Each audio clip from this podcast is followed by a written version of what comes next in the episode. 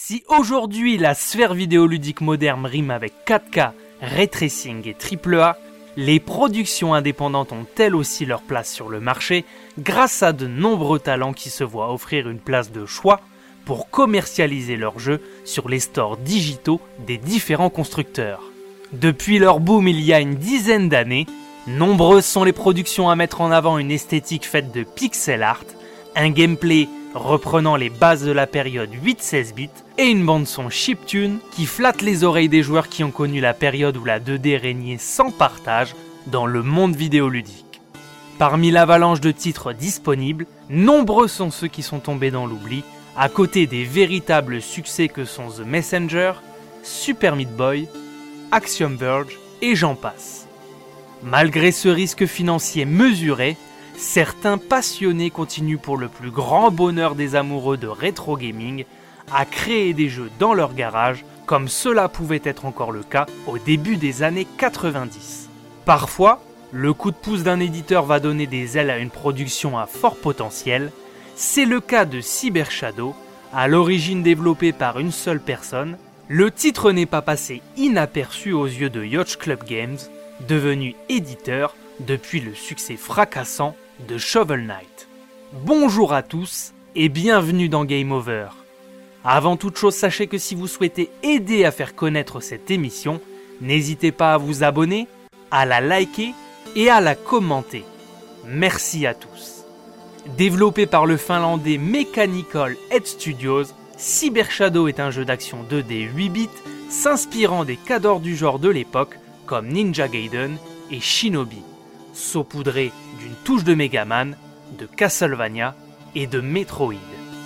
Vous prenez le contrôle de Shadow, un ninja cybernétique issu du clan censé maintenir la paix dans la paisible ville de Mecha City, une mégalopole peuplée d'humanoïdes cybernétiques.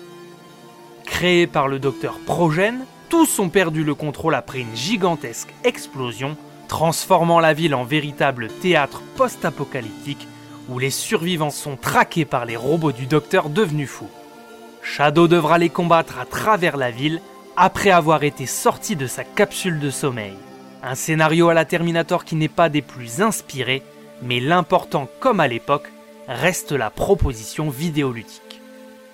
L'atout majeur du titre développé par Arne Hunziker est bien entendu son gameplay qui reprend les codes des succès action plateforme 2D de la fin des années 80 au début des années 90.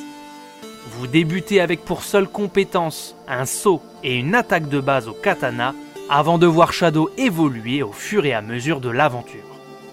Pas aussi varié qu'un Hagane, vous disposerez alors d'armes secondaires telles que des shurikens en nombre limité par des points d'esprit, des attaques latérales, piquées, en hauteur, ainsi qu'une parade qui vous permettront de venir facilement à bout du bestiaire robotique du titre. Très varié, ils n'opposent pas forcément énormément de résistance une fois leur pattern apprivoisé. La difficulté du titre ne réside que dans leur nombre élevé, combiné à des phases de plateforme qui se complexifient très vite après deux chapitres. Sol électrifié, pic, le jeu est rétro dans son déroulement et le côté punitif de Cyber Shadow ne vous fera aucun cadeau. Nombreuses seront les fois où il faudra s'accrocher pour atteindre le saint checkpoint, vous permettant de valider votre progression. Pour ne pas trop frustrer les joueurs, Certains sont d'ailleurs disposés avant chaque boss ou mid-boss de Mecha City. Inventifs, impressionnants et coriaces plus vous avancerez, ils sont au nombre de 16 et prennent la forme de robots et différentes machines diaboliques qu'il vous faudra combattre en faisant preuve de skills en utilisant seulement deux boutons de votre manette. Côté faculté physique, Shadow est un ninja agile qui apprendra tout au long du jeu les traditionnels double sauts dash et wall jump, vous permettant d'explorer de fond en comble la dizaine de chapitres très corsés sur la fin que le titre propose. Certains vous livreront leurs secrets uniquement après y avoir fait un retour en étant équipé d'une nouvelle compétence à l'instar d'un Metroid. S'inspirant également de Castlevania de Konami, Cyber Shadow propose divers bonus et salles secrètes cachées dans les parois des murs. Il faudra les détruire pour accéder aux offrandes qui y sont cachées. Comme le dit celui qui se fait appeler Mekaskull pour Cyber Shadow, tout est parti d'un dessin. Esquissé par son créateur, il représentait un ninja suspendu à un tank.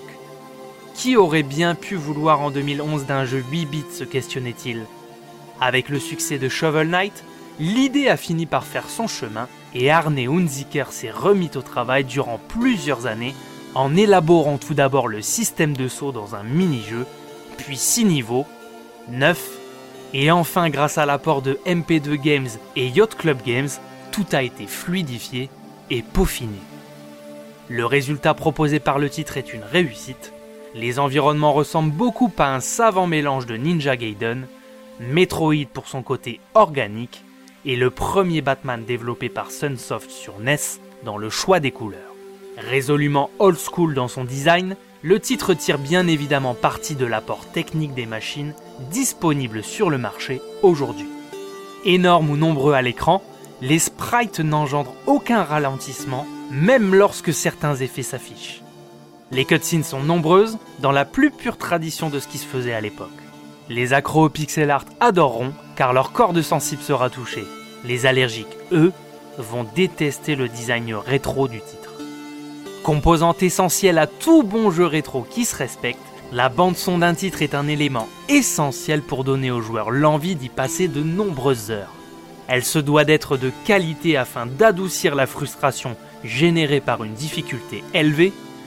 Respectant les codes de l'époque, le spectre des possibilités diffère drastiquement par rapport à une production moderne. C'est en ce sens que s'exprimait tout le talent des compositeurs de l'époque qui, avec peu de marge de manœuvre, réussissaient à transporter les joueurs en distillant de véritables ambiances. Composée par Enrique Martin, la bande-son s'inspire des meilleures productions NES selon son auteur. Journey to Silus, Batman de Sunsoft ne sont que des modèles. Pour Cyber Shadow, le compositeur a souhaité toutefois s'affranchir des limitations techniques de la console 8 bits de Nintendo. Préparé en collaboration avec le game designer du jeu, les pistes s'inspirent de l'ambiance des stages créés par Arne Hunziker, mais pas uniquement. Certaines pistes non retenues au départ ont également permis aux développeurs de créer de nouveaux stages, c'est dire l'alchimie et les vases communicants entre les deux créateurs. La bande-son du titre est extraordinaire, mêlant musique à la fois dynamique, mystérieuse et parfois même minimaliste, comme dans un Metroid, lors des phases de jeu censées instaurer une tension. C'est réussi. Même si le titre ne restera pas autant gravé dans le marbre que d'autres productions rétro sorties ces dernières années, Cyber Shadow se hisse sans aucun doute parmi les meilleures d'entre elles et dans le haut du panier des jeux de ninja. Il ne lui manque que des options d'accessibilité pour s'ouvrir à un public plus large afin de faire profiter au plus grand nombre de son charme indéniable. Un feeling vraiment impeccable manette en main, à la bande son délicieuse, qui aurait eu largement sa place sur NES ou Master System. Si vous aimez le challenge à l'ancienne et appréciez les pépites rétro, foncez, il y a peu de chances que vous soyez déçu. Parole de ninja.